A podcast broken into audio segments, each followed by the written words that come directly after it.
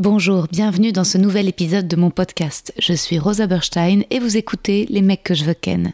Je suis actuellement en rodage de mon tout nouveau spectacle, c'est complet à Paris au Cartel, mais vous pouvez me retrouver prochainement en tournée à Montpellier, Lille, Bruxelles, La Roche-sur-Yon, Ergué-Gabéric, Aix-les-Bains, Istres, Dessines et Saint-Étienne. Tous les liens pour réserver sont sur mon site internet. À bientôt. Hiring for your small business? If you're not looking for professionals on LinkedIn, you're looking in the wrong place. That's like looking for your car keys in a fish tank.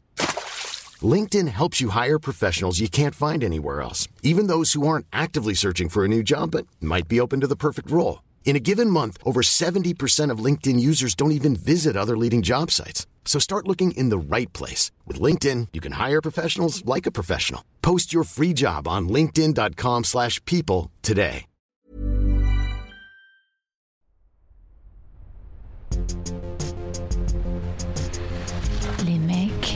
Les mecs, les mecs que je veux ken. Chers auditeurs, chères auditrices, mes radis noirs, mes boudins blancs, désolé, j'ai une petite voix, c'est parce que j'ai une migraine ophtalmique, mais rien de grave, sinon ça va super. Le tournage à Angoulême se passe toujours aussi bien, vraiment c'est un régal. Mardi c'était mon anniversaire, j'ai eu 34 ans. Je redoutais énormément ce moment, 34 ans c'est pour moi un âge d'adulte, de femme. Je m'étais jamais vraiment imaginé qu'un jour j'aurais 34 balais. Et euh, voilà, pour moi, c'est l'âge d'être maman, vous le savez, je peux pas m'empêcher d'être angoissée par cette question. Et voilà pourquoi l'épisode d'aujourd'hui me tient particulièrement à cœur. Nous recevons l'autrice, journaliste, féministe Judith Duportail. Elle est la française qui a défié Tinder selon The Times, l'autrice de L'amour sous algorithme. Elle a enquêté sur l'influence des réseaux sociaux sur l'amour, notamment dans son podcast qui est Miss Paddle, où elle raconte sa relation toxique de deux ans avec un homme cruel qui la pousse jusqu'à la violence physique, jusqu'à sa violence. Judith est très courageuse de parler de ce passage à l'acte, souvent tu. Elle permet d'en décrypter les raisons. Judith aborde plein de sujets tabous dans son nouveau podcast On ne peut plus rien dire, où l'on a pu entendre d'ailleurs Myriam Levin. Judith apporte un regard distancé sur la congélation d'ovocytes. Elle met l'accent sur les bienfaits sur la santé mentale des femmes, le soulagement d'avoir prise, mais rappelle l'injustice que le discours ambiant ne porte que sur la fertilité des femmes et non sur celle des hommes, pourtant en déclin. Judith a aussi reçu dans son podcast l'écrivaine Claire Touzard, future invitée d'une autre, Lisée féminin et sans alcool. On a pu entendre Judith dans l'épisode bonus du cœur sur la table de Victoire Toyon, cœur en live. Et Judith a aussi fait une enquête hors série pour Le cœur, les ex de François. Judith est cofondatrice du collectif Les Journalopes, aux côtés entre autres de Pauline Verdusier, rencontrée sur Orgasmique. Les Journalopes est un collectif de femmes journalistes indépendantes. Elles écrivent sur l'amour, le sexe, les libertés, la guerre. Nous avons enregistré cet épisode le 1er mars. Judith était alors à 5 mois de grossesse. Aujourd'hui, Judith va bientôt accoucher. Vous pouvez soutenir, s'il vous plaît, tout le travail qu'elle fournit sur Instagram en partageant son parcours de PMA hors couple, en précommandant son nouveau livre Maternité rebelle, édité par Binge. Un livre pour donner de l'espoir aux femmes qui vivent une situation identique et pour dissocier amour et maternité, le couple et la parentalité. Enfin maintenant, l'épisode. Bonne écoute J'ai Oui, et d'ailleurs, tu viens quand tu veux. Hein. Mais oui, grave. J'ai à faire les Vraiment, trucs euh, le soir en ce moment. Je suis tellement bah fatiguée. oui, tu m'étonnes. Mais, euh, bah mais ouais. oui, oui, oui, hein, je snob pas. hein, C'est juste Ah que non, pour bien sûr. à 21h. Ouais, je comprends, ouais. T'as combien de mois là? 5. Eh ouais, ouais, ouais, Ouais. ça commence à être un peu fatigant. Ouais, ouais, c'est ça, exactement. Ouais, j'imagine. Alors, je t'ai écrit un petit poème, Judith. Ah, trop bien. Très court. Ouais. Chère Judith, je t'avais découverte sur Click. Quand tu dénonçais l'algorithme de Tinder, et déjà je m'étais dit, voilà une femme courageuse et passionnée par la lutte de l'intime. Je t'ai suivi sur les réseaux sociaux et écouté ton podcast On ne peut plus rien dire, et notamment la grande discussion récemment sur le célibat ou encore celle avec Claire Touzard.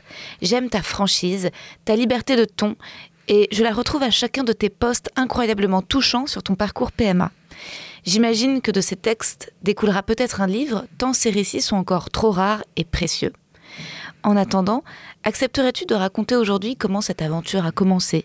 Parce que cela fait du bien de déconstruire l'idée de la famille, de l'amour, du couple, et qu'on a besoin de voix comme la tienne pour combattre le discours ambiant, conformiste, voire bien réactionnaire. Merci infiniment, Judith, d'être là aujourd'hui. Ouais, merci, c'est trop bien. Ah, je suis trop heureuse. Génial. J'avais commencé, je sais plus, j'ai invité Myriam Levin dans Ouais. un podcast récemment qui avait parlé de sa congélation d'ovocytes Mhm. dans son livre.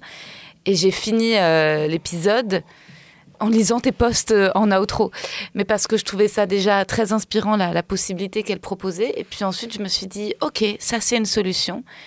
Mais quelle est euh, l'autre solution? Et puis finalement, une solution, quand on voit les délais pour la congélation d'ovocytes en France, parfois la longueur des rendez-vous, tu te dis, mais finalement, est-ce que ça vaudrait pas le coup déjà parfois d'entamer tout simplement un parcours PMA euh, solo?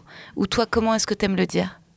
Euh, oui, j'aime PMA solo ou j'aime bien dire PMA hors couple. Parce que le côté solo, enfin l'idée que hum, il y a un truc qui me dérange dans le fait de dire que dès que t'as pas forcément de, de mec ou de partenaire officiel, t'es forcément seule. Et euh, c'est d'ailleurs c'est pour ça que j'aime pas trop l'expression faire un enfant toute seule. Déjà parce que bah, j'ai pas c'est pas biologiquement possible. Enfin enfin voilà, on peut pas le faire seul. Et deuxièmement, c'est pas parce qu'on n'a pas j'ai l'impression que cette expression elle, elle recouvre un peu une menace dans le sens de, dans le sens de dire euh, si t'as pas de mec, c'est que tu vas être seule et misérable et ta vie va être atroce. Enfin, c'est un peu ça que j'entends derrière. Ouais, ouais. Donc, euh, c'est pour ça que mais solo, j'aime bien, mais sinon, j'aime bien dire hors couple. Voilà. Hors couple, ouais. Ouais. Ouais, c'est vrai, c'est super, c'est une super. ah, Je, te, je, je, je le formulerai comme ça dorénavant. Ou j'aime bien dire sola aussi. Sola? Ouais, parce que Ah ouais. au féminin, ouais. Ouais, ça fait penser à solaire. Voilà, c'est ça. Sola, soleil. Et euh, est-ce que toi, justement, euh, pour euh, repartir au début, est-ce qu'à un moment, tu t'étais branché sur la congélation d'ovocytes ou c'est jamais quelque chose que tu as envisagé? Oui, Ouais. c'est un peu comme ça que ça a commencé aussi mon, mon histoire. Au début, j'envisageais peut-être de congeler mes, mes ovocytes. Je Ok. m'étais renseignée. Parce que j'ai toujours été très stressée par les questions d'horloge biologique, même si j'aime pas cette expression. Parce que j'ai toujours eu peur de manquer ma chance euh, pour devenir mère. Parce que j'ai jamais été, moi, de celle euh, qu'on- qu'enchaîne les histoires qui sont toujours maquées, euh, ou pour qui l'amour, ça a l'air assez simple. Je suis plutôt de l'autre équipe. Comme moi. Donc euh, j'ai parfois été en couple, parfois pas en couple, parfois très heureuse, très malheureuse. Enfin bref, j'ai pas l'impression que ce soit une donnée sur laquelle j'ai beaucoup de contrôle. Et donc c'est toujours quelque chose qui m'a fait peur. Et la congélation, je me suis renseignée quand j'ai approché des 35 ans. Mais les conclusions auxquelles j'en étais arrivée, moi, en lisant les articles scientifiques et en voyant les délais, c'est que, hélas, passé 31, 32 ans, je voyais plus trop l'intérêt, physiologiquement, d'aller au, travers de toute cette procédure lourde et difficile. Euh, parce que pour avoir le plus de chances que ça marche, il faut congeler plein d'œufs et donc euh, vaut mieux le faire le plus jeune possible. Oui, oui, Et puis ensuite, euh, j'avais pas envie d'attendre diplôme moi avant d'être mère. je comprends. J'en avais marre d'attendre déjà moi. Mhm. J'étais prête, j'en avais- Ouais. je me faisais, je, je me, je me faisais chier. C'est- pas cool. Enfin, c'est pas vrai. Mais c'est, euh, j'étais prête moi quand je passais à côté des. Enfin, quand j'ai un petit chien et quand je promenais mon, mon chien le matin, parfois je le promène à l'heure de l'école. et Ça, ça me. Il faut en parler de cette douleur, un peu de la douleur de quand tu voudrais être parent, mère, et puis que tu l'es pas encore ou que tu le seras peut-être pas. Et que tu vois euh, le petit bonheur tout simple des autres, ou les, je sais pas, les, la petite main dans la grande main, ou je sais pas, les vacances, enfin tous les trucs qu'on idéalise un peu. Ou euh, je sais pas, le, le- je passais à côté des manèges le samedi matin, je, je voyais des, des darons qui rigolaient avec leur café. Je me disais, mais moi j'ai envie de faire ça avec mes copines aussi. euh. Excuse-moi, je suis tout de suite émue. Je m'attendais pas du tout. Mais je trouve ça hyper, hyper vrai et juste. Et en plus, moi, je suis pas enceinte. J'ai même pas l'excuse des hormones en ébullition. Ah bon, moi aussi je suis émue du coup. Ouais. Ah ouais, ouais, non, non, je suis désolée, je voulais pas te faire pleurer. Non, mais c'est euh, c'est- vrai ce que tu dis. euh, en fait, c'est une, une peine euh, un peu tue parce que tu as l'impression de, de- de jouer le mauvais rôle. Parce qu'en fait, c'est comme si euh, le bonheur, la joie, l'enfance, tout ça, alors que tu devrais avoir un sourire et te réjouir, en fait, ça vient un trigger, un truc intime. Et résultat, on, on est, on se sent coupable de, de, de ce pincement.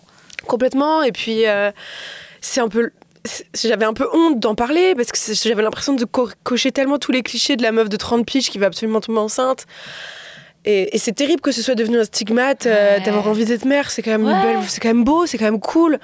Enfin, et puis je, je souffrais de moi beaucoup de, ouais, de cette posture passive et attentiste où euh, j'avais l'impression que euh, dans les années 70, les filles elles disaient euh, un enfant si je veux. Et moi j'avais l'impression que ma situation c'était devenu bah, un enfant si j'en trouve bien un qui veut quoi. Ou s'il s'il veut, tu vois. Et, et je me sentais cette pression de cette horloge biologique. Je me suis séparée de mon ex, j'avais 33 ans et, quelques. Et après, quand j'étais dans les contextes de drague ou de séduction, j'avais que ça dans la tête. Je me disais comment j'en parle du fait que moi j'ai envie d'avoir une famille, comment j'en parle sans faire euh, fuir le mec sans qu'il me prenne pour une folle? Puis inversement, tu rencontres aussi les fous de bébé hein, en face, hein, les mecs qui veulent absolument faire un gosse tout de suite et, et c- et ça donne pas, ça fait un peu flipper aussi. Tu te dis, est-ce que je suis qu'un utérus pour cette personne? Donc j'avais l'impression d'être dans une impasse en fait. Mm, mm. Et je me disais, je sais pas comment font celles et ceux qui arrivent à se rencontrer, tomber amoureux à, à cet âge-là, avec cette idée en tête, parce que pour moi, il y avait tellement de pression que la légèreté, le, le- le lâcher prise qui est nécessaire à faire une rencontre, j'en étais incapable, mais totalement incapable.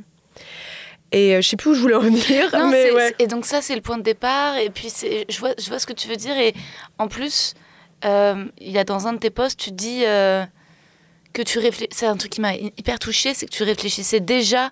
Parce que tu dis, euh, oui, euh, que tu aurais pu prendre un mec comme ça au hasard dans une Ouais. soirée, mais que c'était pas ce que tu voulais. Tu voulais pouvoir... Tu réfléchissais déjà dans la stratégie de qu'est-ce quel serait le discours que tu dirais un jour à, à cet enfant. C'est ça. Je... Déjà, je voulais pas euh, essayer de provoquer le destin en tombant enceinte par hasard avec des milliards de guillemets, Ouais. parce que je trouvais ça très manipulateur quand ouais, même. aussi, pour le- ouais, bah ouais, ouais. Et, et franchement, un peu problématique, quoi. C'est dans le genre, tu utilises quelqu'un euh, Ouais, bah contre ouais. son gré. Alors, on pourrait dire c'est de leur faute, ils pourraient mettre des capotes, Oui. c'est vrai. Mais dans ce cas, euh, j'ai pas envie de rentrer là-dedans non plus, quoi. Je, enfin, je voulais une situation qui soit, qui soit clean, dont je puisse être fière Ouais. Et euh, que je puisse raconter, voilà. Et aujourd'hui, heureusement, je sais pas ce que j'aurais fait sincèrement dans les années 50-60. hein. Ça se trouve, je l'aurais fait. hein. Ouais, oui, Ouais. bien sûr. Ça se trouve, hein. Ouais. Je veux pas juger Oui, les oui. femmes. euh, Bien sûr. mais je trouvais ça. Je me dis au- aujourd'hui, on a quand même la possibilité avec les dons, avec la PMA, avec la loi qui encadre les choses, de, ouais, de, de faire. euh, d'essayer de faire les choses bien. Et je voulais voilà, pouvoir raconter une histoire, une belle histoire. Et, et je trouvais que ce que je dis, ce que je- les conclusions auxquelles j'en suis arrivée, c'est quand même que pour. Alors, euh, mes enfants, parce que finalement, je suis enceinte de jumeaux, mais non. Ouais, ouais. Mais Ouais. c'est extraordinaire. Ouais, c'est la petite cerise sur le gâteau. Oh waouh, la vie est extraordinaire. ah, c'est génial. Et donc, euh, ils n'auront pas de, de papa. Mais je trouve ça quand même. euh, je, je- je trouve que notre histoire, c'est aussi euh, une histoire d'amour. Parce que euh, faire un don à de, de son sperme ou de ses gamètes, de son ADN, comme ça, à l'inconnu, au monde, en disant je veux aider quelqu'un à fonder une famille et que après, bah, moi, ça m'a aidé, euh, c'est aussi une belle histoire. Et c'est aussi. euh, voilà, il y a quelqu'un qui m'a aidé, que je connais pas, mais grâce à qui euh, j'ai pu réaliser mon rêve. Et cette personne, euh, je la connais pas, mais je sais que c'est quelqu'un de très généreux. Et je voulais pouvoir raconter ça, ouais. vrai. Ouais, et au moins tu es en maîtrise de ton discours. Exactement. Et t'as rien à cacher. J'ai rien à Et cacher. il n'y a rien de honteux ou de contre la volonté de quelqu'un. Exactement. Il n'y a, il y a pas. euh, Exactement, tout le monde est consentant. ouais, Voilà. Tout le monde c'est est c'est ça. Le mec, il savait ce qu'il faisait, il a signé un papier, Ouais. tout ça. Ouais, ouais. Voilà, pour moi, c'était quand même important. Et par contre, tu as le courage de, donc, de faire germer l'idée avant les jumeaux, euh, avant même que ce soit légal en France. là. Oui, c'est ça. En fait, euh, j'ai commencé à vraiment flipper autour de mes 35 ans. Et euh, j'en ai parlé à mon gynéco, j'ai fait un test de fertilité. Et mes résultats étaient, vraiment pas terribles. Et là, euh, en fait, mais je suis contente de l'avoir fait parce que d'être face à mes prises de sang et de voir des résultats pas terribles, ça, bah, ça a tranché le débat en deux secondes. Ouais. Je me suis dit, j'en ai marre d'attendre le mec parfait, euh, je Ouais. veux pas passer à côté de ma chance. Donc, euh, c'est pour ça que je me suis euh, renseignée sur comment. Moi, ce que j'ai fait, c'est donc que j'ai acheté du sperme euh, euh, dans une clinique danoise, Mhm. que j'ai fait venir à Paris, et euh, il y a un gynéco qui m'a inséminé clandestinement. Je recommande pas de faire ça au final, parce que. les mecs qui font ça, j'en veux pas au gynéco parce que c'est quelqu'un qui m'a aidé aussi à un moment où j'en avais besoin. Mais ils maîtrisent pas trop ce qu'ils font, les doses d'hormones et tout. Donc moi aujourd'hui je me suis enceinte de jumeaux par exemple. C'est c'est quelque chose que j'ai accepté, je suis contente, mais euh, c'est la preuve que j'ai pas été complètement, euh, enfin qui savent- que c'était pas que ça n'a pas été fait avec beaucoup de parce qu'il a surdosé? oui en fait après j'en j'en ai parlé avec euh, la gynéco qui me suit pour ma grossesse elle m'a dit ouais vous aviez quand même des grosses doses quoi donc c'était bon après euh, c'est ça quand on fait les choses clandestinement euh, Ouais. donc voilà c'est pour ça que Bah, je C'était avant que, oui, exactement. avant que tout ça, et même Ouais. aujourd'hui, c'est c'est- c'est- c'est Et vu les tellement délais d'attente, c'est Bah tellement ouais, compliqué. En fait, cette loi, elle existe dans la théorie, mais dans la pratique, c'est très compliqué d'avoir accès à la Mhm. PMA. Ouais. Donc, il y aura, ça va continuer, il va continuer à y avoir des pratiques un peu alternatives euh, et qui, en fait, mettent en danger un peu la, la santé des femmes. Donc, Mhm. c'est. C'est une avancée révolutionnaire, euh, l'ouverture de la, de la PMA et de la congélation des ovocytes, mais pas encore suffisamment en fait. Ah non, c'est sûr qu'on est en retard, mais quand même des discours euh, comme le tien, précurseur et hyper courageux, font avancer les choses parce que je pense que de plus en plus, en tout cas moi, là, si je réussis à l'envisager, c'est grâce à toi. Ah bah franchement, je suis trop émue que tu me, que tu me dises ça. Ouais, vraiment, euh, tu vois, je, je, me- retrouve énormément dans ton discours. Je, je me dis, bon, bah, je sais pas pourquoi je fais pas partie de la team pour qui ce c'est facile, mais en tout cas, pour moi, ça l'est pas. Et j'ai pas rencontré l'homme. J'aurais rêvé, ça aurait été mon plan A, de, de tomber folle amoureuse et de. Et même quand j'étais amoureuse d'hommes, euh, je me disais, j'envisageais un peu l'idée d'un bébé avec eux en, fantasmant les traits que le bébé aurait de nos deux traits mélangés, tu vois. Mais ça, c'est un truc auquel je suis en train un peu à peu de, de renoncer de manière apaisée pour suivre un nouveau rêve. Est-ce que justement, toi, cette question de, de, l'inconnu du, du- visage du bébé, est-ce que c'est c'est quelque chose qui t'a traversé? Est-ce que tu y as pensé? Pas trop, et bizarrement, pas trop. Euh, on m'a posé la question un peu de ça te fait pas bizarre de pas savoir à quoi il ressemble, t'as pas peur qu'il soit moche le donneur Et je suis là, mais enfin, mais, mais mon enfant il va être magnifique, c'est tout. Ouais. Enfin, Ouais. je suis assez sûre de sûre. Mais je reviens sur ce que tu viens de dire, moi aussi, je, je- je- je rejoins complètement ce que tu dis. Et euh, moi, mon rêve, ça aurait été la, la famille Ricoré. Hein. J'étais pas. C'est pas un plan machiavélique contre les hommes, Ouais. euh, mais après, quand les choses se présentent pas comme ça, dans les temps, je me suis dit, mais qu'est-ce que je fais? Est-ce que je. Je vais pas passer à côté de ma vie pour une histoire de timing? Bah, c'est clair, non, non, c'est sûr. Ouais. Et, puis, euh, et puis, comme tu dis, à un moment, euh, il y a aussi autour de nous tellement de couples qui se séparent. Ou de, je veux clair. dire, en fait, il y en a beaucoup déjà de, de femmes hors couple. tu Bien vois. sûr, bien sûr. Euh, donc, c'est juste. euh, et toi, tu t'as jamais considéré l'adoption? J'ai le- l'impression, un peu, je m'étais un peu renseignée. J'ai l'impression que c'est encore plus dur l'adoption quand Ouais. t'es une femme euh, hors couple justement, que c'est assez réac les procédures d'adoption. Qui valorisent euh, la petite famille, la petit pavillon de banlieue, Ouais, le toutou, euh, enfin voilà. Bon, c'est une impression, hein, c'est pas, j'ai pas fait un di- un- une enquête de 400 pages là-dessus, hein. donc je veux pas dire de bêtises, mais j'ai l'impression que c'est encore plus dur. Ouais, et justement sur le fait de dire des bêtises, c'est ce que j'apprécie aussi dans tes posts, c'est que tu témoignes de ton parcours intime sans être euh, médecin. Et à chaque fois, je vois dans les commentaires, il y a des gens qui posent des questions ultra euh, médicales ou précises, et tu dis, euh, en fait, il faut vous adresser ça, ça doit être. Encore peut-être une charge. euh, C'est pour ça que j'apprécie que tu sois là aujourd'hui parce que, en fait, j'imagine qu'il doit y avoir aussi des personnes euh, extrêmement maladroites, vu que c'est encore assez méconnu. Toi, comment justement tu, te protèges? Tu, l'expliques un peu dans, dans un post que c'est pas tellement les amis, mais les amis d'amis? La Oui. curiosité, parfois, qui n'est pas la curiosité bienveillante, mais une forme de curiosité intrusive.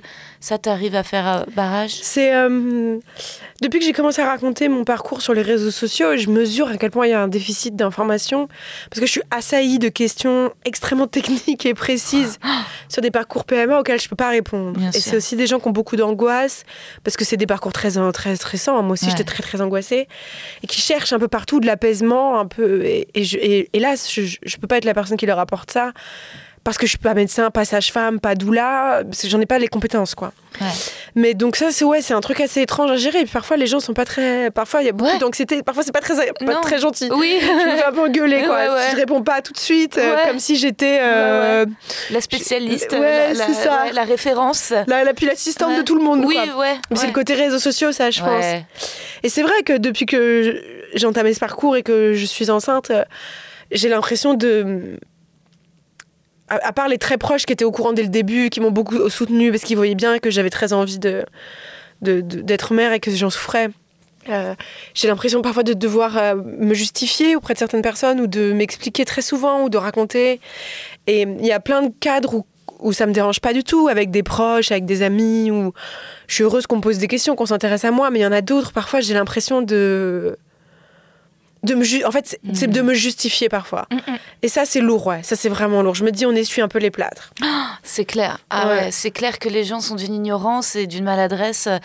Donc, même moi là, au tout début, déjà quand j'en parle, et même euh, avant de parler de parcours de PMA solo, déjà sur la congélation des ovocytes, alors que j'ai 33 ans, je vais avoir 34 ans au mois de mai, les gens sont là, mais t'as le temps, en mode. Mais non, enfin. Et en fait, il y a un truc aussi où c'est vrai que les gynécos disent oui, pour la congélation de ovocytes, c'est parfait 33-34. Bah non, en fait, c'est 25. Ouais. C'est là où les ovocytes, il y en a le plus. En fait, c'est c'est pas. euh, Et c'est comme s'il fallait pas. euh, Faire germer l'idée trop tôt dans la tête des femmes pour qu'elles se retrouvent un peu à un carrefour finalement. Et que T'as raison, j'avais pas pensé à ça, mais t'as raison. Que oui, c'est ça, qu'on se dise euh, Ouais. que à, pa- à- à partir d'un certain âge, ça devient acceptable. On se dit, Ouais. ah bah si à 38 ans, elle a toujours pas de mec. Bon, euh, et ben c'est son bon, problème. Alors Ouais. voilà, c'est ça. Là, elle aurait peut-être le droit de d'envisager les choses autrement. Ouais.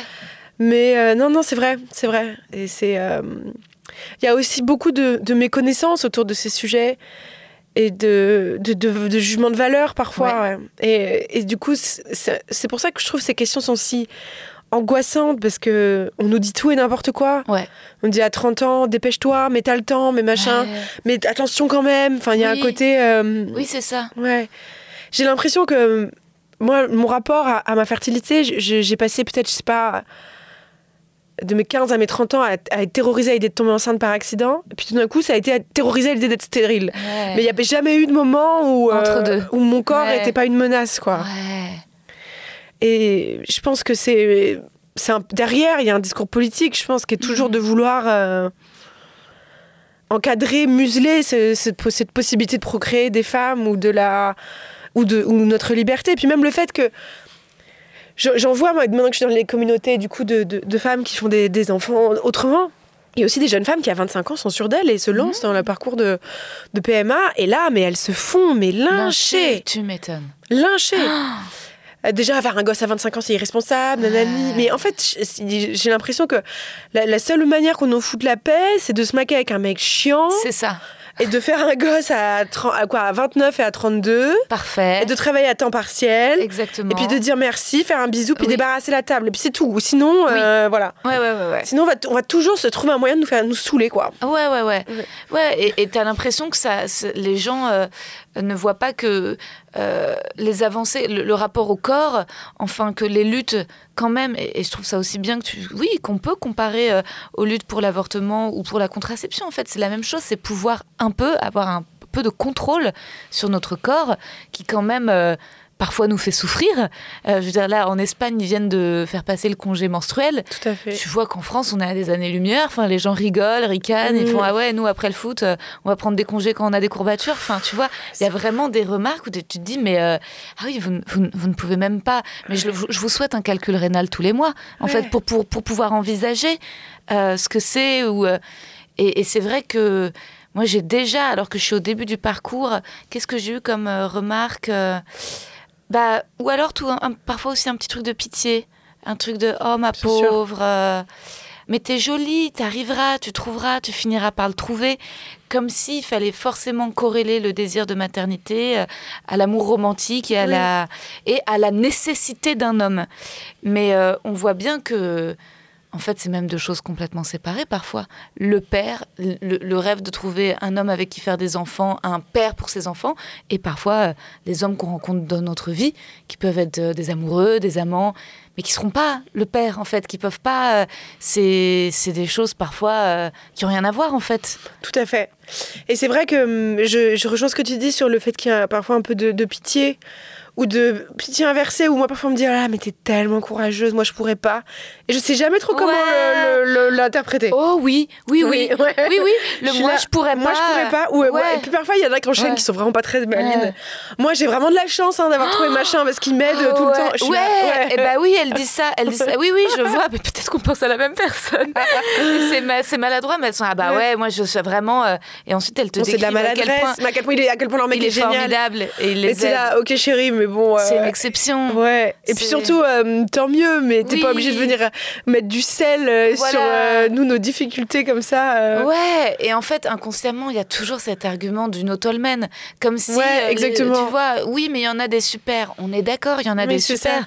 Mais la majorité, il y a un. Moi, je pense qu'il y a un problème systémique avec les Bien hommes aussi. sûr, bien sûr. Enfin, tu vois. Et il y a un problème, je, moi je crois très sincèrement que une des façons dont s'exprime le backlash contre la liberté des femmes, euh, c'est parfois dans nos vies privées. euh, cette situation de précarité affective émotionnelle dans laquelle on est maintenu à la trentaine, de pas vouloir s'engager, de pas vouloir faire des enfants, tout en ayant extrêmement conscience que nous, euh, ces années-là, elles sont un peu qui tout double.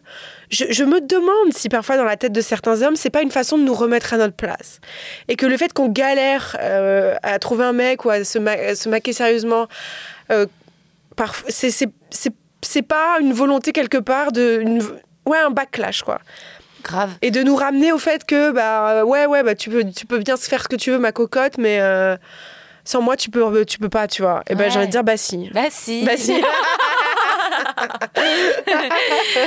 ouais, et puis en fait, euh, tu as envie de leur dire trop tard, les gars. C'est aussi, euh, moi parfois, ce que je remarque, c'est pas, euh, c'est pas forcément de la méchanceté ou de la perversité, mais juste un égoïsme tellement crasse. C'est ça, exactement. Qu'en fait, ils se rendent pas compte. Il y, a une absence de, de reconnaissance, de, des privilèges, de, de conditionnement. De, t'as beau leur. ils, ils le font pas, le travail, tu vois. Ça. Ils les écoutent pas, les podcasts. Ils, sont, ils les suivent pas, les comptes sur Insta. Ils les lisent pas, les bouquins. À part quelques exceptions. Donc en fait, il y a un moment, tu rencontres des gars de, de 35 piges qui sont à moi, je veux un gamin dans 10 ans, et tu es en mode. Mais donc, tu veux dire que tu n'es pas prêt pour la rencontre amoureuse égalitaire avec une femme de ton âge? Bah, c'est ça. Tu vois? C'est ça. Ils se projettent forcément sur eux quand ils, auront, quand ils seront à l'endroit de leur carrière qui leur convient. C'est ça. Et ensuite, une nana plus jeune, parce que c'est plus pratique. Ouais, c'est ça. Il y a quelque chose de et en plus, eux aussi, ils ont une horloge biologique. Hein. Enfin, il y a quand même un truc. Euh, eux aussi, il y a une qualité de. Enfin. Et puis même au-delà d'une certaine horloge biologique, est-ce que tu as envie d'avoir à 75 piges quand ton gosse en a 20 Enfin, je sais hmm. pas. C'est fou cette espèce de mythe dans lequel on grandit, comme quoi le temps n'a pas de prix sur les hommes. C'est pas vrai. Eux aussi, ils vieillissent. Et quand, quand faut se lever quatre fois la nuit, est-ce que tu as envie de faire ça? Bah non, mais ils se lèvent pas en même temps. t'as envie de faire ça à 50 balais? Moi, j'ai envie de faire ça à 50 balais, quoi. Ouais, ouais, ouais. Non, non, c'est terrible. Enfin, oui, c'est vrai, ils sont à la ramasse, là. Vraiment, il y, a un, y a un fossé qui se creuse. Euh, je pense que c'est assez impressionnant. Et, ils se rendent pas. Je pense que certains ne se rendent vraiment pas compte que le monde avance sans eux. Ouais. Et que du coup, on commence à comprendre qu'on aura peut-être des émotions amoureuses. En tout cas, moi, j'en arrive là à me dire, j'aurai sûrement, j'espère, des émotions amoureuses, des amants, etc. Mais que les fondations de mon existence, en fait, je les construis autrement. Ouais. Et que du coup, euh, ils vont, enfin, sont plus aussi nécessaires qu'ils le croient, quoi. Ouais, Et le fossé se creuse parfois entre hommes et femmes, et parfois même entre femmes. Moi, je sens euh, m'éloigner de certaines femmes qui performent l'hétérosexualité. Moi, je comprends. Tu vois, j'ai envie de dire, en fait, tu as toutes les armes pour pas tant te soumettre. Mmh, tu vois Et, et, j'ai envie de dire, c'est vrai que je trouve que c'est quand même les luttes euh, LGBT bah, qui ont permis voilà, qu'on en soit là aujourd'hui et qu'on, tu vois, c'est, les femmes lesbiennes tu vois, qui ont été si proactives pour la PMA et puis même, qui ont, tu vois, tous le, les couples queer qui ont réinventé euh, l'idée du couple de l'amour et, et qui permettent aussi aux femmes bah, de s'émanciper. Tout à fait. Et, et, quand tu vois que certaines femmes, en fait, hétéros, continue ce stratagème de geisha pour mm. euh, quand même caresser dans le sens du poil parce qu'elles pensent qu'elles en ont besoin, mais parfois peuvent jouer avec leurs amis euh, le féminisme, mais dans le privé, euh, la, femme parfaite, tu dis pas. Et en fait, c'est vrai que les éternelles concessions, leurs éternelles peurs que notre discours soit radical, moi, parfois... J'en peux plus de ça, ouais, je suis d'accord. C'est fatigant C'est fatigant, tu vois. Je veux dire, je vais pas passer ma vie à ponctuer mes phrases par « mais il y en a des biens ». Oui, c'est ça, mais toi, c'est pas pareil. Toi, c'est pas pareil. Ah bah, t'as bien de la chance, et bah, t'as une mm. perle, et bah... Et, euh, bah, et, ça. et en fait, tu, tu, tu, le vois bien, les petits... Euh, moi, je le vois dans mon spectacle, à quel point les, femmes en couple ne cessent de rassurer les hommes, tu vois. Ah, c'est fou. À quel point euh, elles, font quand même, elles parlent un peu moins fort, à quel point elles les regardent, à quel point quand même elles demandent la permission. Je demande, je fais un test sociologique, parfois je dis, euh, ah, ok, il y a pas mal de mecs ce soir, euh, vous êtes venus en couple, ok, je dis applaudissez ceux qui ont pris la place. Non, c'est toujours les femmes qui prennent des places. En fait, elles organisent euh, la, sortie, mais il faut quand même que lui soit content. Et parfois, il y en a certains qui assument. Hier soir, il y a un spectateur qui a assumé, qui a dit très fort, elle m'a traîné ici, elle m'a forcé. Oh là là. Je l'ai fait sortir. ah, tu l'as fait sortir, j'adore. À la fin de la représentation, parce qu'il avait trop fait de bruit. C'est dingue, mais il y, a certains hommes qui vraiment ne ne supportent pas que des femmes travaillent, euh, soient humoristes, euh, soient drôles, soient dans les spotlights et la vedette autre que pour être leur. Euh, que pour être, je sais pas, des jeunes poupées euh, qui peuvent, qui puissent être manipulables, quoi. Mm. Et je crois vraiment qu'il y en a certains qui, parce que c'est ça que moi je pense que s'est passé hier, je pense qu'ils supportent pas. Supportez pas. Que tu sois plus drôle que lui ou que tu sois. D'ailleurs, tu vois, c'est horrible sur les vidéos, sur les réseaux sociaux, mais j'ai envie de me. Je je comprends pas qui sont ces gens, mais. Dès qu'il y a des meufs qui font des vidéos d'humour, il y a toujours les, les 40, 50, 200 mascus Ouais. qui arrivent en disant les femmes et l'humour, c'est pas possible. Ouais, euh, T'es pas marrante. T'es pas marrante. Ouais. C'est incroyable, quoi. Ah, oui, oui, ça L'humour, c'est vraiment. Ils supportent pas, quoi. Ah, c'est un point qui trigger énormément, les mascus, euh, que les femmes osent faire des blagues et osent aussi parler de sexualité, de cul librement. euh. Et en même temps, il y en a qui fantasment. Alors c'est bizarre, tu vois, il y en a aussi Mm. qui fantasment sur les meufs drôles, mais un peu euh, tapis dans l'ombre. Moi, j'ai été souvent euh, finalement euh, dans ma vingtaine, euh, malgré moi. euh, à la maîtresse, tu vois, à deux Mm. reprises, et à pas réussi à me retrouver. Et je me suis demandé comment ça se fait que j'ai pas été envisagée, envisagée comme la copine officielle, la principale, tu vois. Ouais. Et euh, alors après, en plus, certaines personnes vont te sermonner, te dire c'est toi qui répètes tes schémas. Tu dis non, non, il y a un problème dans le système aussi. Ouais, c'est pas que nous qui devons faire des stages de développement personnel Ouais. pour savoir où sont nos erreurs. Exactement, exactement. Moi, je, enfin, quand j'ai commencé à, être en thérapie ou à travailler sur moi, euh, j'avais cette conviction dans le fond de ma tête en me disant euh, bon bah c'est bien, je vais réparer ce qui va pas chez moi, puis après je vais réussir à me caser. Euh, bon, alors ça m'a fait du bien hein, de faire une thérapie, et c'est vrai, il y a des choses, il y a des choses que j'ai répétées, etc. Mais c'est un mensonge aussi qu'on fait aux femmes célibataires et qui sous-entend l'idée que euh, si on n'est pas maqué, c'est parce qu'il y a quelque part on le cherche, ou Mm, quelque part on fait des erreurs. Et c'est pas vrai en fait. C'est pas vrai. C'est que le monde a changé, c'est que plein de choses. Mais euh, ouais, c'est ça. Enfin, on peut passer 20 ans en thérapie. Puis surtout, faut voir les gens maqués autour de nous. Vous Oui. allez pas me faire croire que c'est ceux qui pas sont de le- problème. Ouais. Ouais, ouais, ouais. Que c'est ceux qui ont que des types d'attachements sécures, qui gèrent leurs émotions euh, euh, avec euh, dextérité, qu'ils n'ont pas de, de- aucun problème de. Enfin, il y en a, franchement, ils ont une maturité émotionnelle de gamins de 6 ans. Grave. Encore plus les gens maqués. Parfois, je suis là, waouh, mais tenez-vous, quoi. Ouais, ouais. Tenez-vous. Moi, je vois ça. Parfois, je vais être, je vais être très jugeante. Il y a des gens qui vont pas m'aimer, mais tant pis. Moi, je vois parfois certaines personnes qui, appellent leur mec ou leur meuf dès qu'ils ont la moindre contrariété de l'existence. Je suis mais t'as 5 ans et demi ou quoi? Mm. Enfin. C'est ça quand même aussi la réalité d'une vie de célibat, c'est qu'on est obligé de gérer quand même, Seul. de tenir la baraque. Alors on a des amis, de la famille, Mm. etc. Mais moi je peux pas faire ouin ouin toutes les 5 Mm. minutes euh, à mon sauveur quoi. Mm. Et donc, euh, j'aimerais bien qu'on regarde les choses dans l'autre sens. Moi, je pense qu'il y a quand même beaucoup de gens qui restent dans des relations misérables parce que eux n'ont pas la maturité émotionnelle euh, de gérer leur vie. Ouais, la force, La force. le courage, euh, la détermination, C'est ça, l'univers intérieur. exactement. oui, bien sûr, t'as raison de l'univers intérieur, c'est vrai. Non, non, c'est vrai.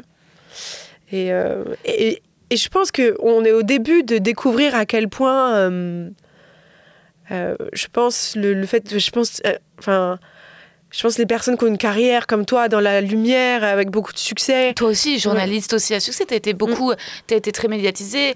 T'as été, quand tu t'es attaqué à Tinder, ça a fait tout un. Oui, ça avait fait tout un, Ah ouais, tout un, truc. Hein. À quel point, bah, je me souviens, moi, par exemple, j'ai été invitée chez Quotidien pour mon bouquin Ouais. sur Tinder. Mm. Donc, euh, c'était aussi ton premier livre, c'était ma première grosse télé, c'était quand même un truc, euh, enfin, un événement incroyable. Ouais, ouais. Euh, et donc, j'étais au maquillage, machin, j'avais le cœur, j'avais trop le trac, Ah. et je vois sur mon téléphone, j'avais 15 messages de, du mec dont j'étais en train de me séparer. Espèce de grosse pute, tu vas Ah. allumer tout le monde à la télé, machin, nanani, nanana. Et donc, je, je pleure, et la maquilleuse m'engueule. Et après, je, je sais de, de dire j'oublie, j'y pense pas. Et tu sais, tu dois marcher un peu avant d'y aller là. Et je me disais, putain, il m'aura gâché ce truc-là. Et je me dis, maintenant, il faut que tu oublies, tu oublies l'insulte, il faut que tu oublies la violence. Ouais, Et on m'enlèvera pas de l'idée que c'est ça le machisme. ouais. C'est quand tu vas faire un truc hyper important pour ta carrière, pour ton livre. Quand j'y repense, j'ai la- les larmes parce qu'il m'a volé ce moment, quoi. Et que c'est putain. Enfin, je sais pas, t'as 30 piges, c'est ta première téloge, c'est ton Ouais. premier livre. Tout ce que tu devrais recevoir, c'est des encouragements, même si t'es en train de te séparer, tu vois. Mm. Et là, et qu'est-ce que tu te fais toujours traiter de pute? Au final, on en revient toujours à ça. Parce que tu vois, tu vas à ton livre, tu parles de Tinder, tu vas forcément allumer la terre entière. Et franchement, ouais, c'est. C'est ça la réalité des relations hétéro aussi aujourd'hui. Ouais, c'est clair. C'est ça, tu vois. Enfin, Bah, bien sûr, ouais. qu'il y a beaucoup de jalousie et qu'on en parle Bien peu. sûr. Il y a beaucoup de jalousie. de jalousie, de, de, de rivalité, Et de euh, c'est ça, de violence, euh, bien ouais. sûr. Ouais, ouais, c'est clair et qu'on se sent. euh, et que nous, en plus, on a euh, ce côté euh, coupable et sacrificiel qui fait qu'au final, euh, il faut. L'énergie qu'on va déployer pour encourager, mettre l'autre dans la lumière et la capacité qu'on a à admirer sincèrement, en Mhm. fait, à se réjouir et au contraire à aimer plus. Et on est souvent même attiré par les hommes qu'on trouve drôles, qu'on trouve brillants, Ouais, qui fait. parlent bien, qui réussissent. Je veux dire, euh, les femmes ne sont pas opportunistes ou michto, mais les femmes aiment les hommes qui brillent. On n'aime pas se réjouir de quelqu'un de, de terne, de caché, de complexé, qui manque de confiance. C'est vrai que ça nous attire moins. Et l'inverse n'est pas valable, en fait, à hélas, fait. souvent. Mhm. Et euh, ouais, c'est vrai. C'est marrant parce que derrière le parcours de PMA hors couple, il y a quelque chose de pragmatique, il y a- il y, a une décision. Mais moi, j'y vois aussi quelque chose de profondément romantique. Parce qu'en fait, je pense qu'aussi, c'est souvent peut-être euh, bah, des femmes qui aiment trop. Et que, en fait, euh, finalement, ce qu'il y a de plus pragmatique, ce qui demande le plus de concessions et de froideur, c'est le couple, Mm. en fait. Et quand on est euh, incapable, parfois, en fait, euh, d'aimer peu, d'aimer à moitié, de pas voir certaines choses, et bah, d'un coup, ça, ça reste une solution si on a aussi envie de devenir mère. Moi, c'est pas que j'aime pas les hommes, c'est que peut-être je les aime trop. Je comprends ce que tu veux dire. Moi aussi, j'ai j'ai parfois le sentiment d'être trop sensible ou trop romantique pour le couple. Et... Hiring for your small business? If you're not looking for professionals on LinkedIn, you're looking in the wrong place. That's like looking for your car keys in a fish tank.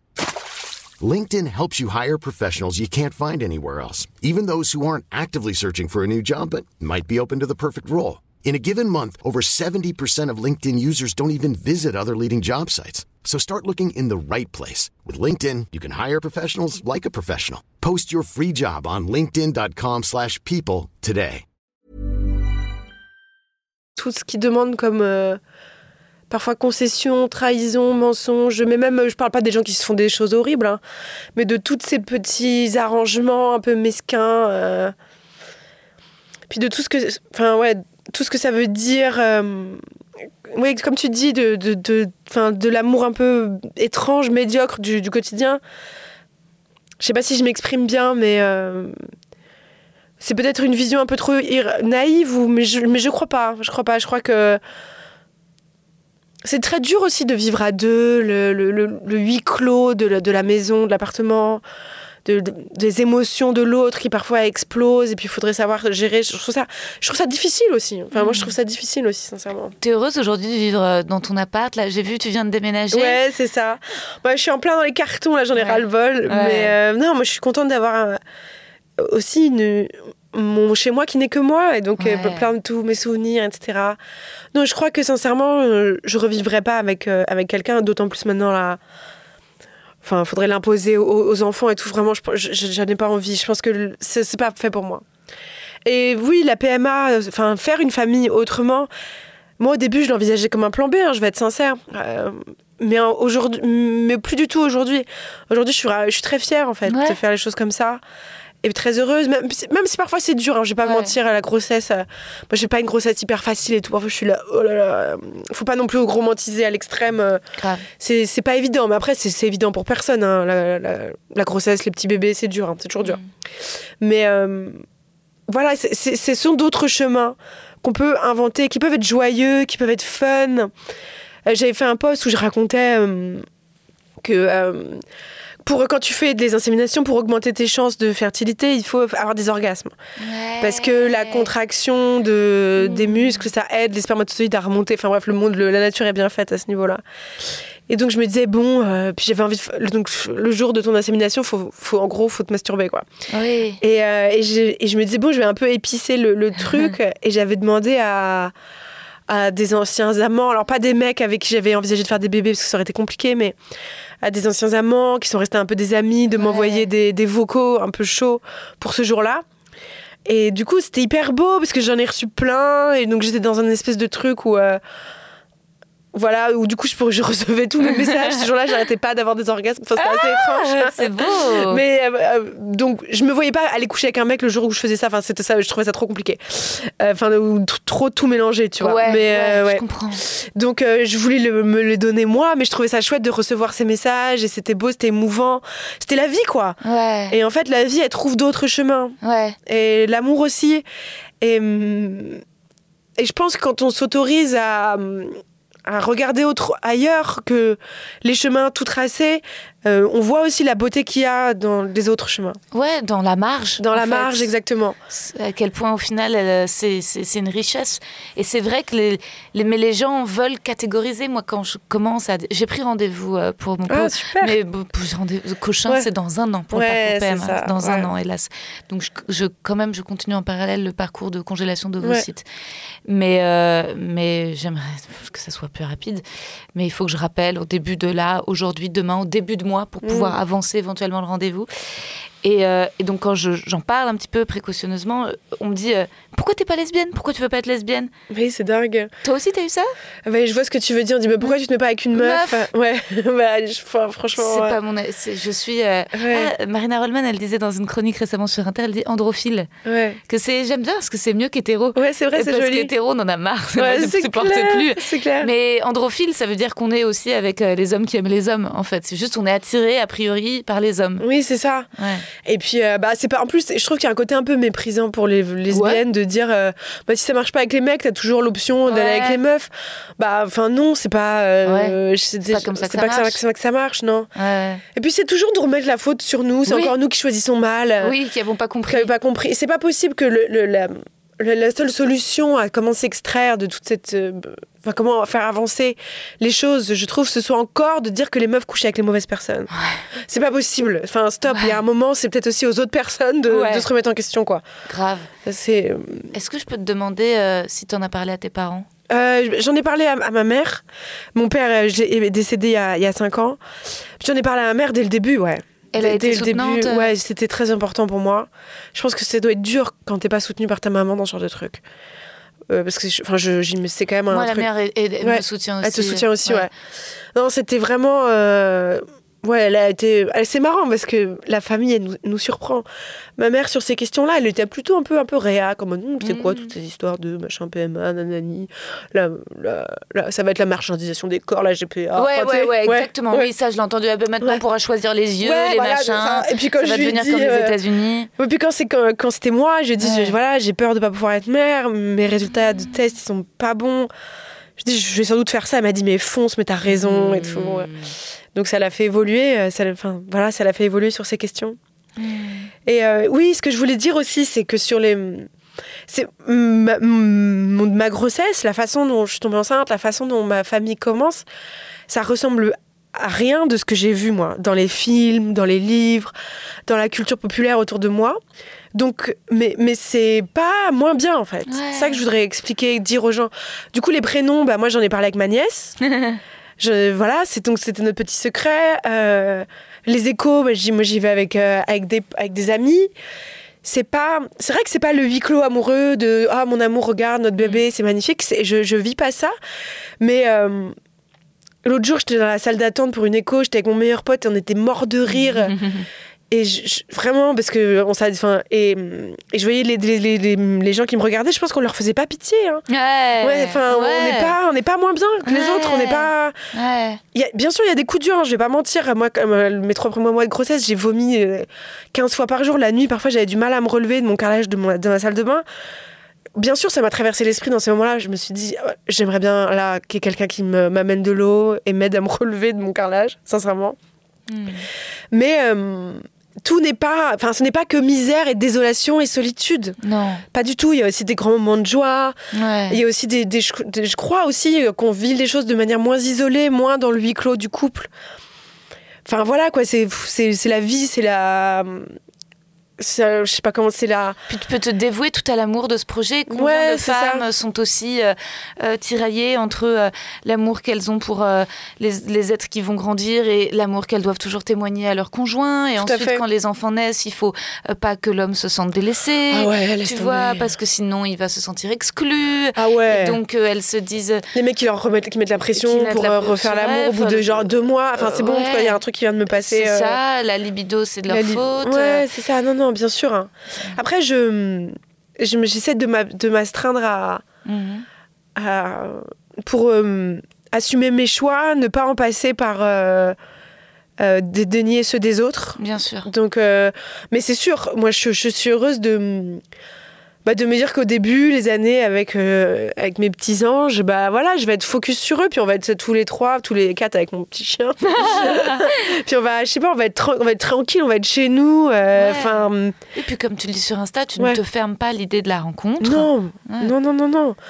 Très sincèrement, parce que je me suis dit, c'est qu'on a toute la vie en fait pour tomber amoureuse. Mm. Euh, pour faire des enfants, non. Hmm. Donc à partir de là, bah voilà, faut inventer d'autres façons de faire. Et voir les bons psys, parce que j'imagine que moi, le mien, euh, je pense que ça va être très compliqué de... J'en ai pas encore parlé à mon psy, je le vois lundi prochain, mais tu sais, c'est vraiment l'école, Lacan, Freud... euh, Et je crois qu'il il va pas s'empêcher de me sortir un peu un truc... euh, de mettre en parallèle la relation à mon père, Ah ouais. tu vois, et de dire, euh, en fait, euh, là, je tue littéralement le père. Mm, ouais. Tu vois c'est ça. Ouais. En plus, c'était un peu le sujet de mon bouquin, tu vois. donc je, mais je savais pas en écrivant mon livre qu'en fait ça, ça s'inscrirait euh, comme ça. euh, et c'est pas vrai, en fait. On peut pas tout mettre de la psychanalyse à toutes les sauces non, Non. plus, quoi. C'est comme à un moment, j'avais reçu une, une autrice qui avait écrit sur son fils autiste, Mine, et, euh, et qui disait à quel point elle avait souffert de, de toutes ces théories euh, psychanalytiques bullshit, comme quoi c'était la faute de la mère Ah si ouais. l'enfant était autiste, etc. Et, euh, et j'ai peur que ça, ça déboule aussi, tu vois. Ah oui, je pense. hein, il faut s'entourer de praticiens Ouais. euh, progressistes. Ouais. Après, moi, j'avais posé vraiment la question à ma psy en lui disant, enfin, est-ce que voilà, il y a vraiment des dangers dans le d'élever un enfant seul? Enfin, est-ce que vraiment il y a des choses auxquelles il faut que je fasse attention? Et elle m'avait dit euh, que ce qui était important en psychologie, c'est que de, de l'enfant sente, enfin que le père, il joue un rôle, enfin le père ou le part- deuxième partenaire, un rôle un peu de tiers euh, séparateur. Et donc il faut que l'enfant sente que t'as pas, que tu n'as pas que lui ou elle dans la vie. Ah. Parce que sinon, c'est oppressant aussi pour eux, très Ouais. oppressant pour eux. Mais pour ça, t'as pas besoin d'être maqué. Mon enfant, mes enfants, ils vont sen- sentir que ben, Ouais. j'ai un, travail, des amis. Enfin, c'est pas qu'ils sont, ils sont pas toute ma vie. Oui, que tu as une vie. J'ai une vie, de- voilà, que j'ai une vie de, femme, de, de, voilà, une vie de femme, exactement. Ouais. Euh, et puis une vie, que voilà, que j'ai aussi, euh, exactement. Puis même peut-être des, peut-être qu'ils rencontrent des, des mecs ou des Ouais. amis, des amants. Enfin bref, une vie quoi, ma vie. Ouais. Ouais, Et il n'y a, pas forcément besoin d'être dans un couple à l'ancienne, quoi, pour. euh, Ouais. Enfin, en tout cas, c'est ce que j'avais compris. Et c'est ça auquel il faut être vigilant, mais. bon, Oui, ça c'est la grande théorie de mon père. Ouais. Il dit les pères sont là pour faire rempart à l'amour des mères. Ouais. ouais ça, fait peur comme théorie. Ouais. Oui, puis ensuite il va plus loin, il développe des trucs. Ouais. Et puis ensuite il mélange ça avec de la Torah et du Freud et du machin. Ah oh papa. Mais la psychanalyse, je pense que c'est. Enfin. Je trouve que c'est une discipline remarquable parce que ça nous a permis de découvrir l'inconscient. Mais sur les questions de société, de genre, de, Mm. de mœurs, c'est vraiment. Il faut qu'ils se, faut, faut qu'ils s'actualisent, quoi. Franchement, c'est chaud, quoi. Ouais. Ouais. C'est clair qu'il faut actualiser la Ouais, page. les loulous, là, faut bosser, quoi. Faut Ouais. retourner écrire des textes et puis arrêter de Ouais. vous baser sur les trucs qui ont été écrits au 19e siècle. Ouais. Enfin, il faut. Enfin, je sais pas. Je... Ça me dépasse un peu que ce soit. C'était si révolutionnaire et c'est devenu. Bah, là, les réactionnaires d'aujourd'hui, Ouais. quoi. Ouais, c'est... Parfois, ouais, c'est clair. c'est assez flippant, je trouve. Ouais, ouais, il faut des, il faut des psychanalystes féministes. C'est ça, exactement. Est-ce que toi, avec le sperme que tu as choisi, il est possible que tes enfants un jour découvrent. euh, Ah oui, moi j'ai choisi un donneur ouvert. C'était très important pour moi d'avoir un peu d'infos sur lui et que les enfants, mes enfants, s'ils le souhaitent, à, lui- à leur majorité, puissent entrer en contact avec lui. Alors après, euh, il faut, faut faire attention parce que ça veut dire que quand il a fait son don, cette- cet homme, il a accepté que plus tard, peut-être, il soit contacté par des enfants. Mais bon, euh, si mes enfants le contactent, ce sera peut-être dans 18 ans. Ce mec, il sera peut-être plus de ce monde. Il aura peut-être euh, sa vie, sa famille, plus du tout envie de répondre euh, enfin, voilà, aux enfants issus de son don. Donc, euh, c'est une possibilité, mais c'est pas une certitude. Mais moi, je voulais un peu avoir quelques infos. Je voulais pas que ce soit le flou complet, total Ouais. sur euh, ce que voilà ce qu'elle est dans mon utérus quoi.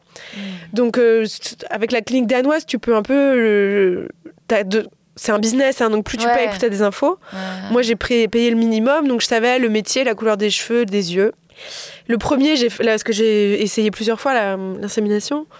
Donc le premier, j'avais fait vraiment littéralement plouf plouf, j'étais là, ce sera toi, parce que je savais pas sur quel critère choisir.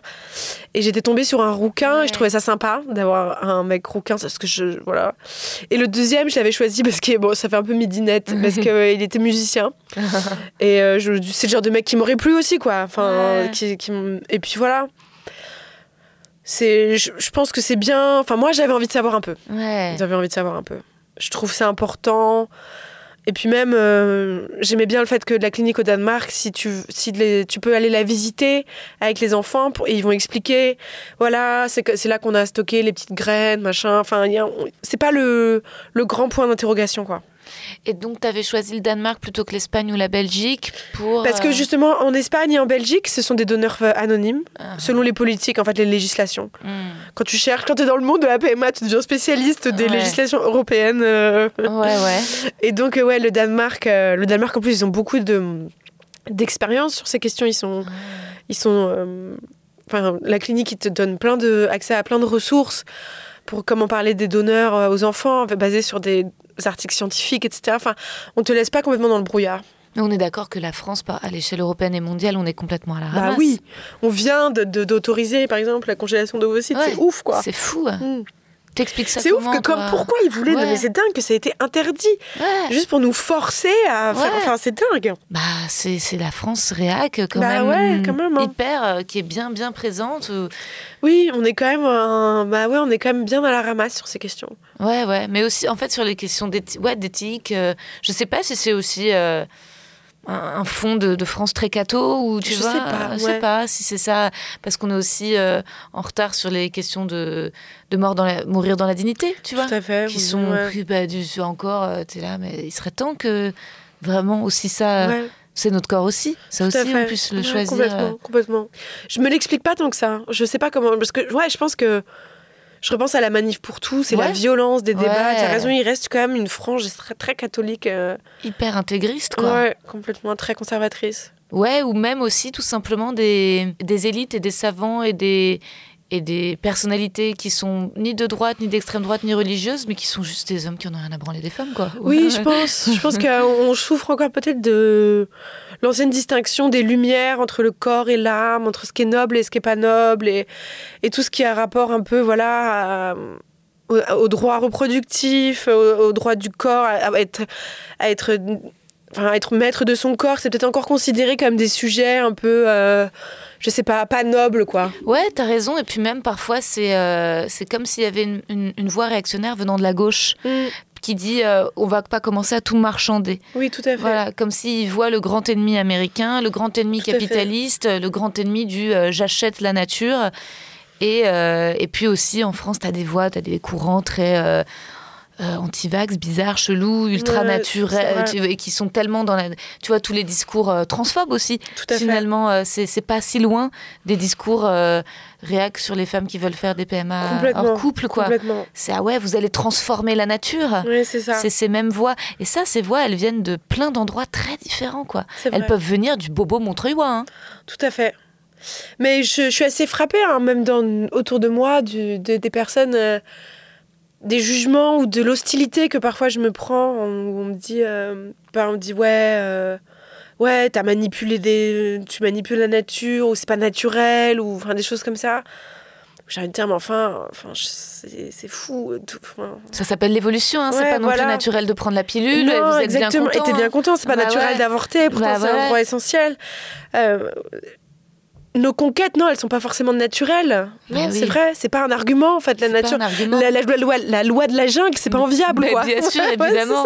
c'est assez, ouais, assez étonnant, mais je pense que c'est des sujets qui relèvent tellement de l'intime, de et, et je pense que puis avec une construction tellement fantasmée qu'on avait quand on était petit, euh, de ce que c'est de la famille qu'on s'est imaginé qu'on a eu, euh, que ça demande un peu de travail de- d'être capable de la déconstruire.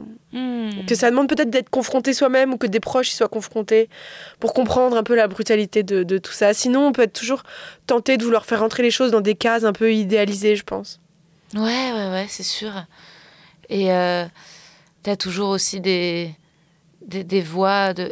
Les obstacles, c'est oui, voilà, c'est ça, ça va être comme les États-Unis, ça va être marchandé. Tu trouveras jamais un mec. Après, ensuite, c'est trop tard. Ouais, c'est ça. renoncé. Tu trouveras ensuite euh, des filles qui disent Ah ouais, mais par contre, euh, si tu rencontres un gars, lui dis pas. hein. Enfin, c'est tu vois.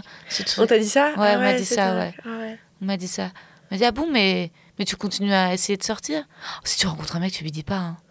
Ah, c'est fou. Ouais, on m'a dit ça.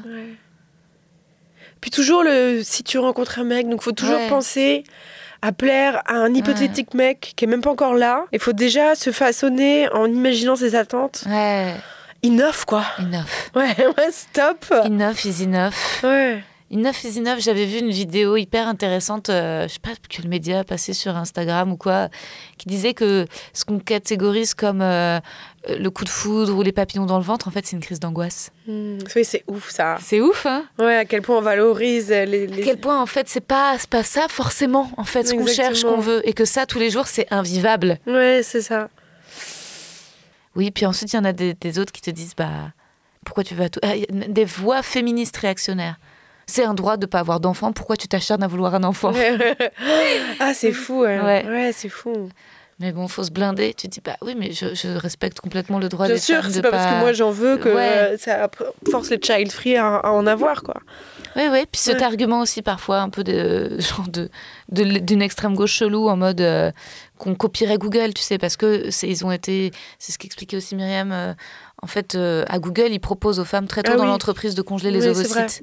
Et oui, c'est lié à la carrière. Hmm, bien sûr. Ah, ça pose des questions. C'est, après, c'est un autre modèle, c'est un autre système. Bien Oui, sûr, chez bien eux, c'est un business. Et après, et après euh, ils te disent, mais alors, les mères porteuses. Et ils te demandent de parler de choses que toi, qui ne sont pas, qui ne te regardent pas. à partir en fait, du moment où tu rentres dans un parcours perma, ouais, on toutes les questions imagine. éthiques possibles et C'est ça, que t'es devenue genre doctorante en bioéthique. Et que t'es censé avoir un avis sur absolument tout.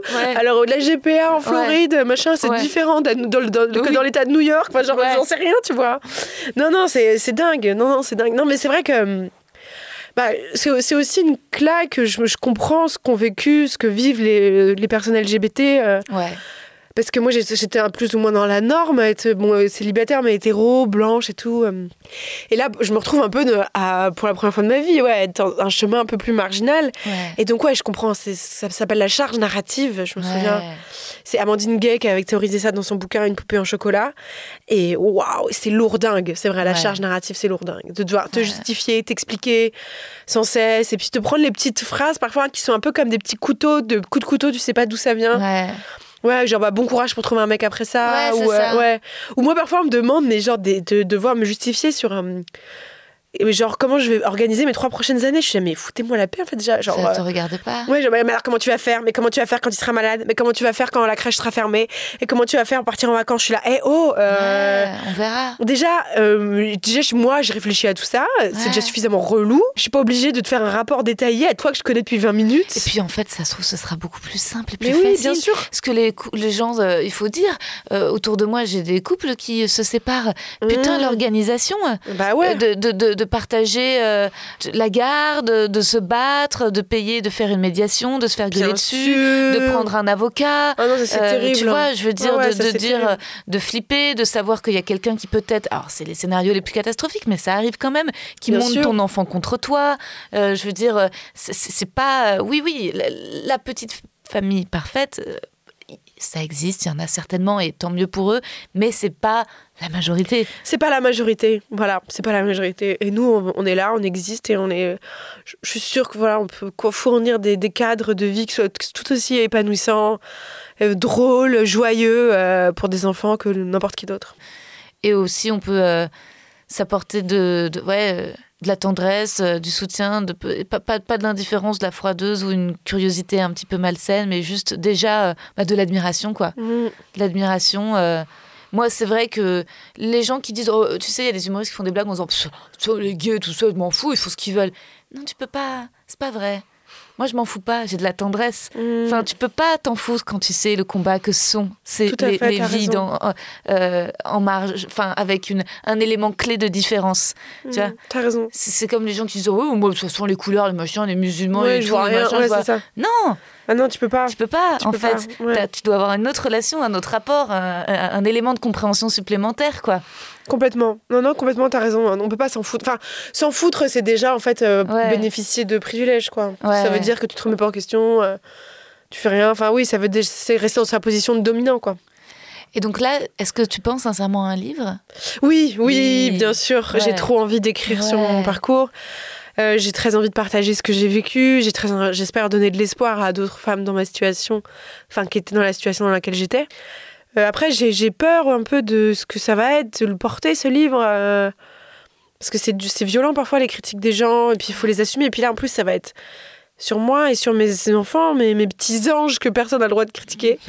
Donc euh, ça, ouais, je, je l'appréhende un petit peu. Mais euh, bien sûr, j'ai trop envie de d'en parler, puis d'en parler d'un point de vue féministe et de puis d'essayer de débrouiller, débroussailler le chemin, quoi. Ouais, bah, tu seras accompagné par euh, un éditeur ou une éditrice, euh, l'attaché de presse. Peut-être que tu feras pas euh, tous les interviews, les journalistes connards ou malveillants. Peut-être que c'est pas la peine euh, forcément de s'y confronter. Exactement. Ouais, faudra peut-être faire un peu de sélection, ouais, Ouais. c'est ça. Ouais. Mais ça se trouve, ce livre donnerait même lieu à un film. Parce que Ouais. tu disais, tu vois, que c'est vrai qu'on a grandi avec, euh, pas avec ces, ces, ces, images-là. Ouais, c'est ça. Et euh, moi, j'ai envie de les voir. De Bah, voir moi, la- les premières images. fois où j'ai vu des images comme ça, c'était dans la saison 3 de Master of None. Il y Ouais. en a une, elle fait un, une des deux, elle fait un enfant solo. Ouais. Euh, et donc tu la vois se faire les piqûres dans le bide, tu la vois être triste quand ça marche pas, tu la vois être contente quand ça marche. Ça fait du bien de le voir. Ouais. C'est fou quoi. Et de Ouais. le voir, euh, ouais, il faut qu'on a tellement besoin de le voir. Vraiment.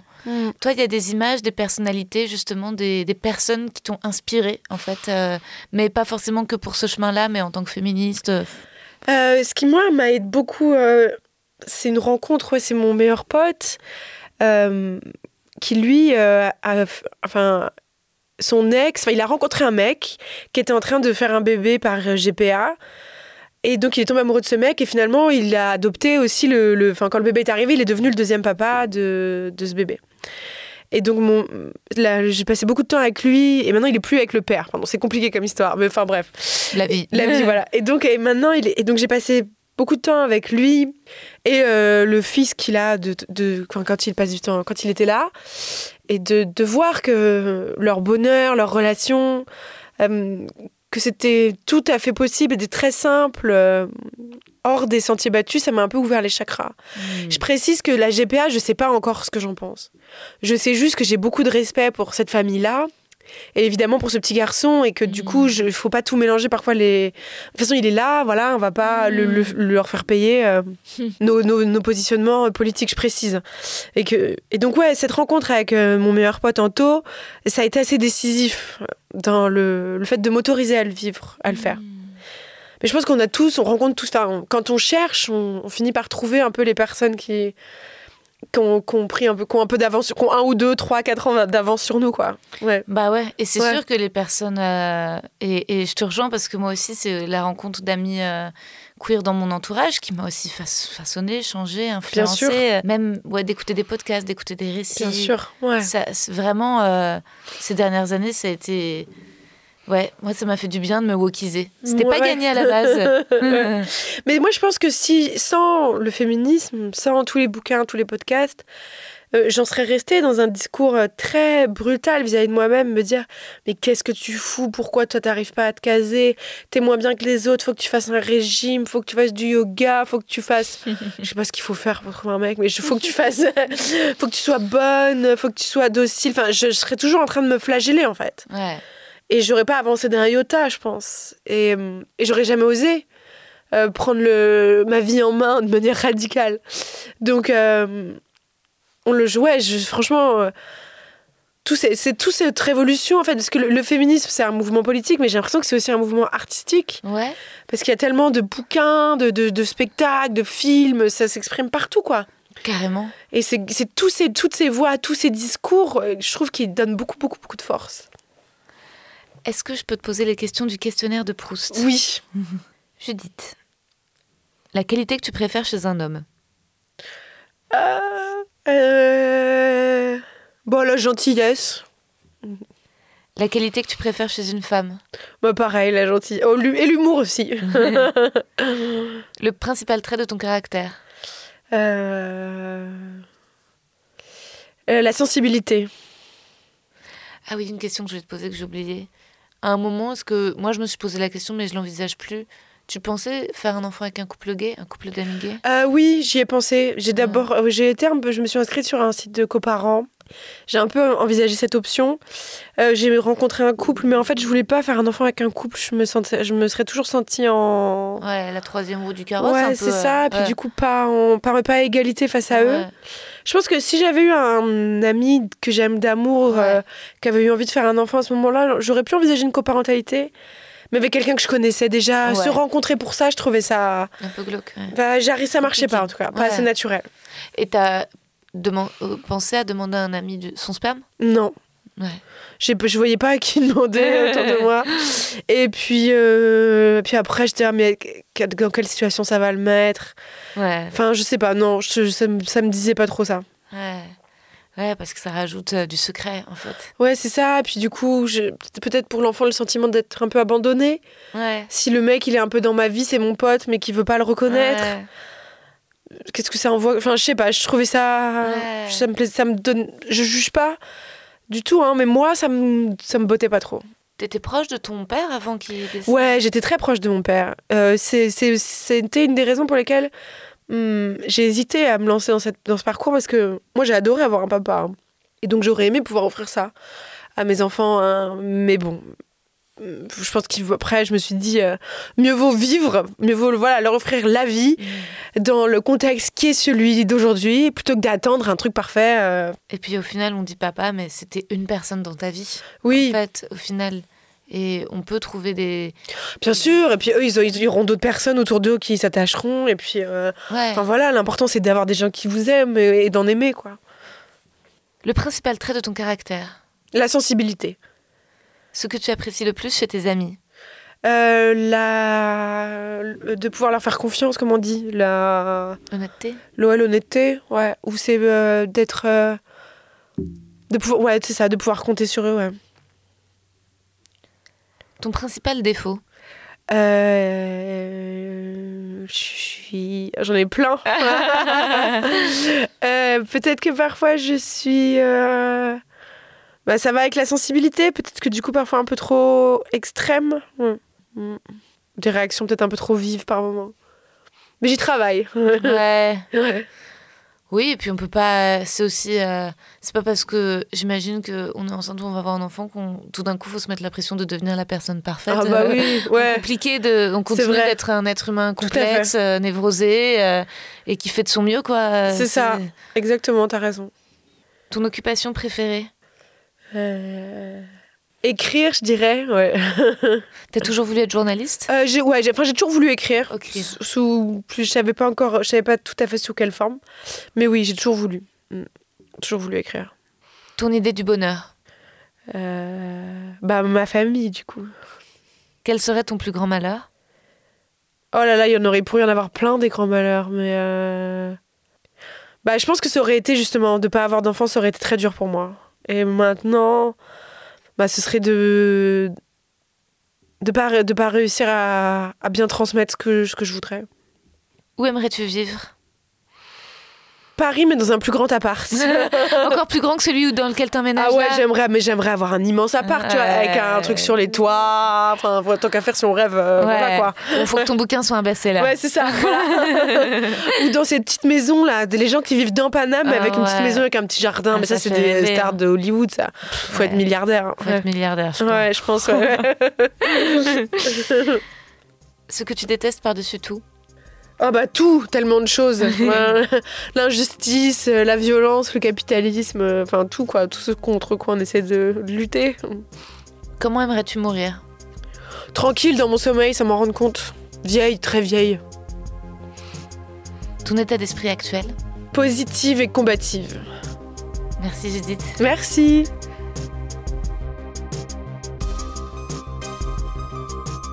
Et voilà, c'était Judith du Portail, comme je lui suis reconnaissante pour ce moment, comme je l'aime. Quelle femme généreuse, courageuse, comme sa voix fait du bien. Attention, disclaimer, je dis que c'est 25 ans l'âge idéal pour congeler ses ovocytes, mais certaines gynécos préconiseront plutôt 30. Évidemment, voilà, les discours varient, et comme Judith et moi le disons, nous ne sommes pas médecins, pas spécialistes, pas doctorantes en bioéthique. Nous avons livré notre, notre ressenti personnel sur une question très, voilà, très, très à vif. Je vais pas développer plus en outro parce que, comme je l'ai dit en intro, j'ai une très forte migraine. Mais j'espère que cet épisode vous a apporté. euh, voilà, moi, je, suis très fière de, cet épisode euh, parce que j'ai l'impression que c'est vraiment le. Voilà, le podcast peut, donner euh, des moments de divertissement, mais peut-être aussi des moments d'apaisement, des moments de réponse. Et je crois qu'on a été J'espère que voilà que vous avez senti qu'on partageait quelque chose avec vous et, euh, et, je vous souhaite une, une très belle soirée. Je vous aime bien fort. À très vite. Vous avez aimé cet épisode? N'hésitez pas à le dire en faisant une petite story, en taguant mon compte et celui du podcast, at que je veux ken sur Insta. Vous pouvez également soutenir mon travail en venant voir mon spectacle, en lisant mon livre et en commentant sur YouTube les replays vidéo de mes chroniques sur France Inter. Je suis tous les mardis dans Zoom Zoom Zen. Merci, bisous.